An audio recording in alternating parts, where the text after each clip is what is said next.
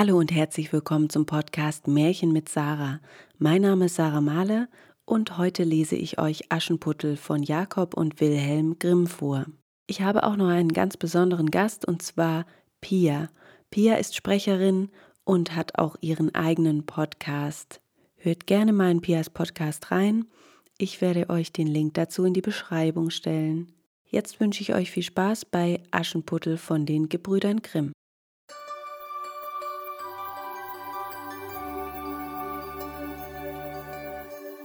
Einem reichen Manne, dem wurde seine Frau krank, und als sie fühlte, dass ihr Ende herankam, rief sie ihr einziges Töchterlein zu sich ans Bett und sprach Liebes Kind, bleib fromm und gut, so wird dir der liebe Gott immer beistehen, und ich will vom Himmel auf dich herabblicken und will um dich sein. Darauf tat sie die Augen zu und verschied. Das Mädchen ging jeden Tag hinaus zu dem Grabe der Mutter und weinte und blieb fromm und gut. Als der Winter kam, deckte der Schnee ein weißes Tüchlein auf das Grab, und als die Sonne im Frühjahr es wieder herabgezogen hatte, nahm sich der Mann eine andere Frau. Die Frau hatte zwei Töchter mit ins Haus gebracht, die schön von Angesicht waren, aber garstig von Herzen. Da ging eine schlimme Zeit für das arme Stiefkind an. Soll die Dumme ganz bei uns in der Stube sitzen, sprach sie. Wer Brot essen will, muss es verdienen. Hinaus mit der Küchenmagd. Sie nahmen ihm seine schönen Kleider weg, zogen ihm einen grauen alten Kittel an und gaben ihm hölzerne Schuhe. Seht einmal die stolze Prinzessin, wie sie geputzt ist, riefen sie, lachten und führten es in die Küche. Da musste es von Morgen bis Abend schwere Arbeit tun, früh vor Tag aufstehen, Wasser tragen, Feuer anmachen, kochen und waschen. Um drein taten ihm die Schwester alles ersinnliche Herzeleid an, verspotteten es und schütteten ihm die Erbsen und Linsen in die Asche, so dass es sitzen und sie wieder auslesen musste. Abends, wenn es sich müde gearbeitet hatte, kam es in kein Bett, sondern musste sich neben den Herd in die Asche legen. Und weil es darunter immer staubig und schmutzig aussah, nannten sie es Aschenputtel. Es trug sich zu, dass der Vater einmal in die Messe ziehen wollte. Da fragte er die beiden Stieftöchter, was er ihnen mitbringen sollte. Schöne Kleider, sagte die eine. Perlen und Edelsteine, sagte die zweite. Aber du, Aschenputtel, sprach er, was willst du haben? Vater, das erste Reis, das euch auf eurem Heimweg an den Hut stößt, das brecht für mich ab. Er kaufte nun für die beiden Schwestern schöne Kleider, Perlen und Edelsteine, und auf dem Rückweg, als er durch einen grünen Busch ritt, streifte ihn ein Haselreis und stieß ihm den Hut ab. Da brach er das Reis ab und nahm es mit als er nach Hause kam, gab er den Stieftöchtern, was sie gewünscht hatten, und dem Aschenputtel gab er das Reis von dem Haselbusch. Aschenputtel dankte ihm, ging zu seiner Mutter Grab und pflanzte den Reis darauf und weinte so sehr, dass die Tränen darauf niederfielen und es begossen. Es wuchs aber und ward ein schöner Baum. Aschenputtel ging alle Tage dreimal darunter, weinte und betete, und allemal kam ein weißes Vögelein auf den Baum, und wenn es einen Wunsch aussprach, so warf ihm das Vöglein herab, was es sich gewünscht hatte. Es begab sich aber, dass der König ein Fest anstellte, das drei Tage dauern sollte und wozu alle schönen Jungfrauen im Lande eingeladen wurden, damit sich sein Sohn eine Braut aussuchen möchte. Die zwei Stiefschwestern, als sie hörten, dass sie auch dabei erscheinen sollten, waren guter Dinge, riefen Aschenputtel und sprachen Kämm uns die Haare, bürst uns die Schuhe und mache uns die Schnallen fest. Wir gehen zur Hochzeit auf des Königs Schloss.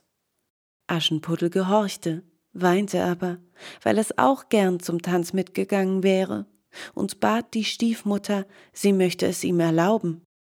Du, Aschenputtel, sprach sie, bist voll Staub und Schmutz und willst zur Hochzeit?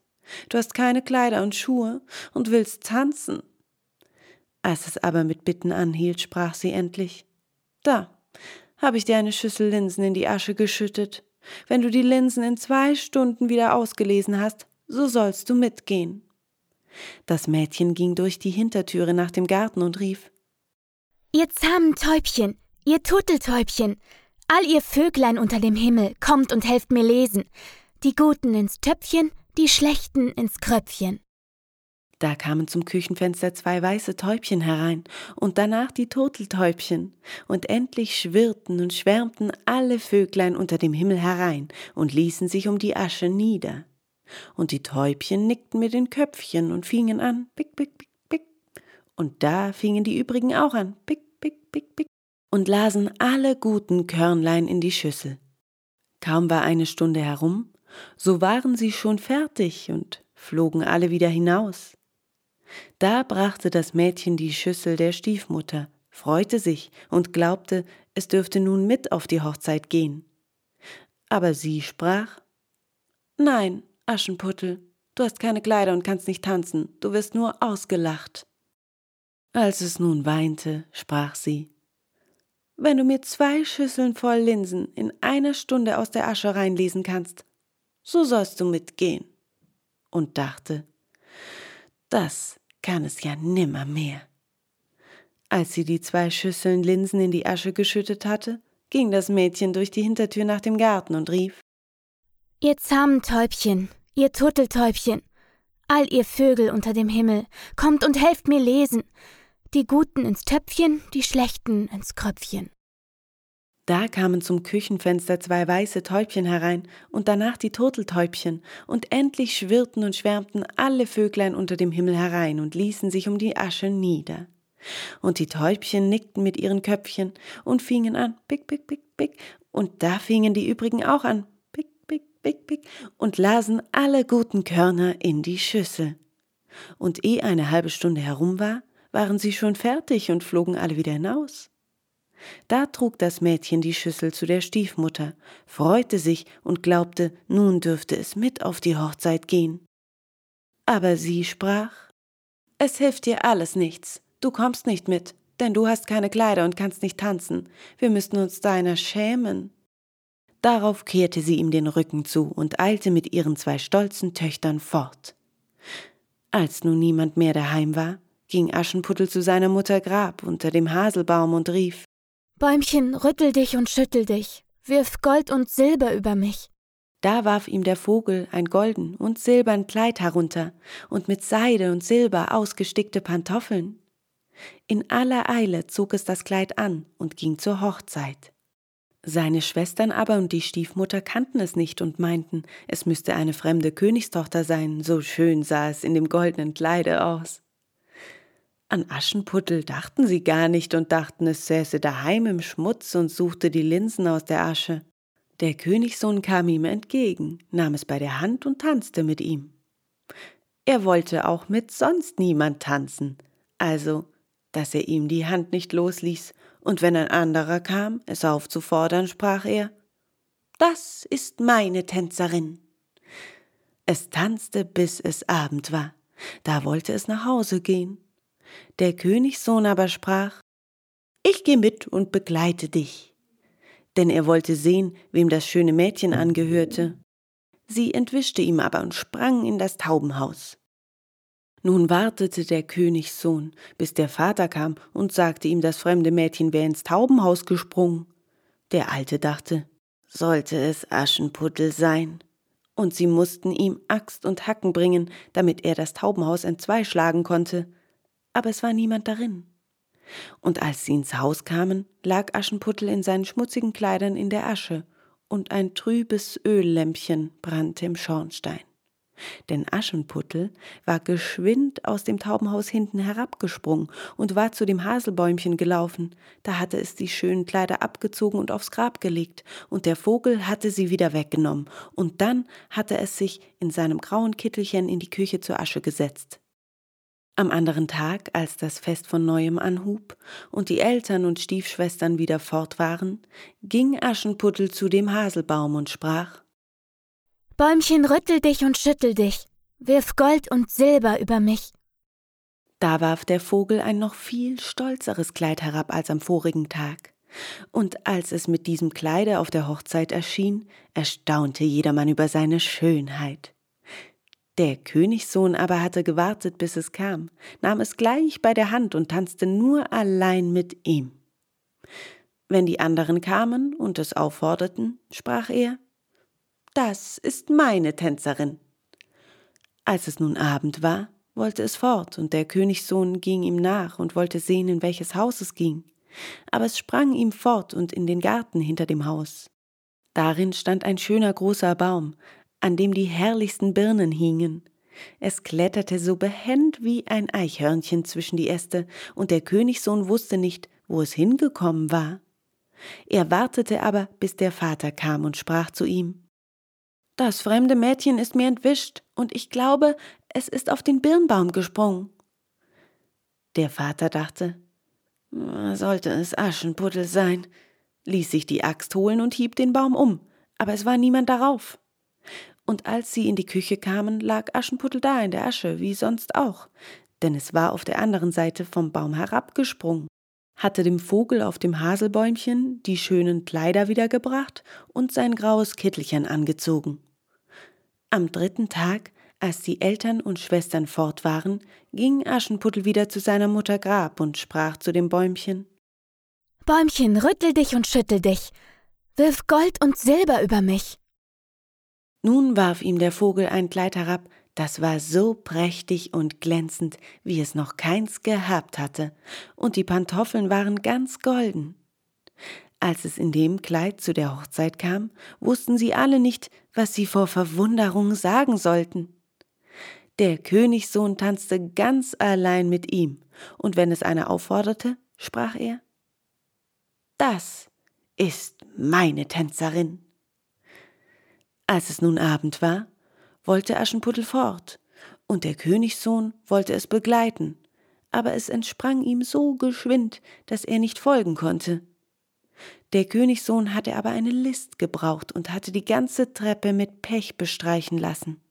Da war, als es hinabsprang, der linke Pantoffel des Mädchens hängen geblieben. Der Königssohn hob ihn auf, und er war klein und zierlich und ganz golden. Am nächsten Morgen ging er damit zu dem Mann und sagte zu ihm Keine andere soll meine Gemahlin werden als die, an deren Fuß dieser goldene Schuh passt. Da freuten sich die beiden Schwestern, denn sie hatten schöne Füße. Die Älteste ging mit dem Schuh in die Kammer und wollte ihn anprobieren, und die Mutter stand dabei. Aber sie konnte mit der großen Zehe nicht hineinkommen, und der Schuh war ihr zu klein.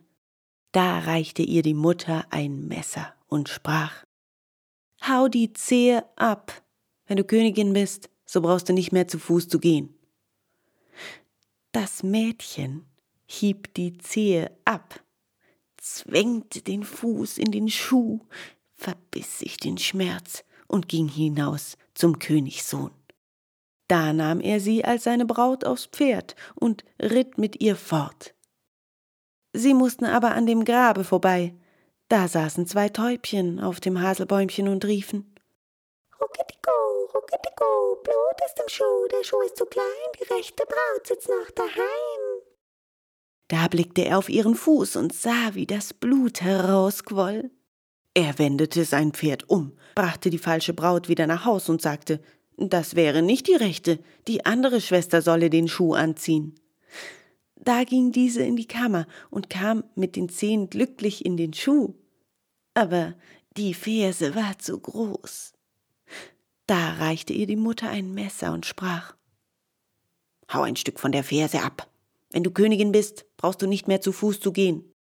Das Mädchen hieb ein Stück von der Ferse ab, zwängte den Fuß in den Schuh, verbiss den Schmerz und ging hinaus zum Königssohn. Da nahm er sie als seine Braut aufs Pferd und ritt mit ihr fort.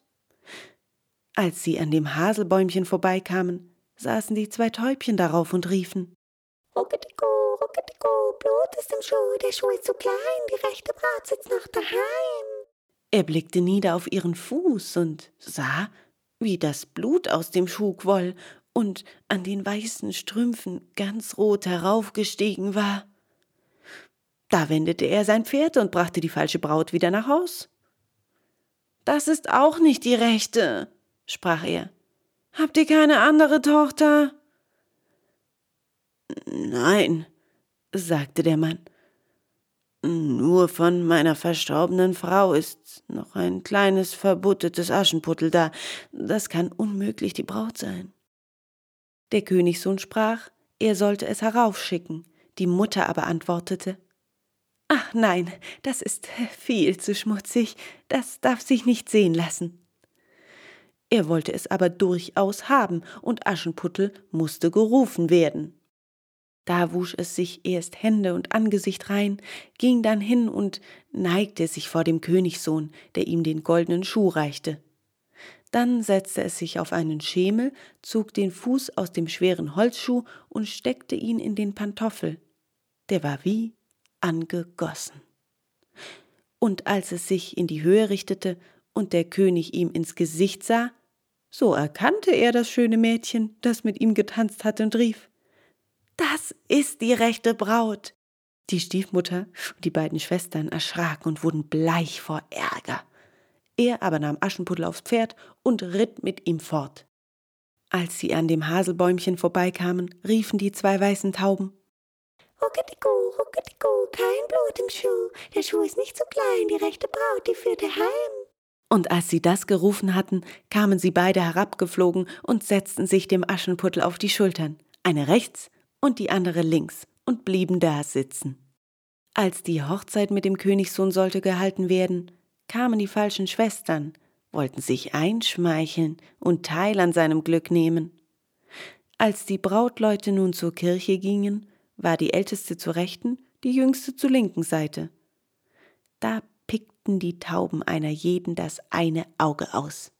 Hernach, als sie herausgingen, war die älteste zur linken und die jüngste zur rechten.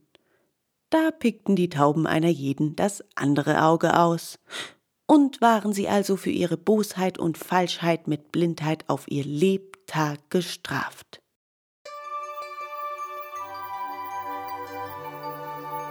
Vielen Dank fürs Zuhören. Ich hoffe, euch hat das Märchen gefallen. Danke an Pia fürs Lesen und bis nächste Woche.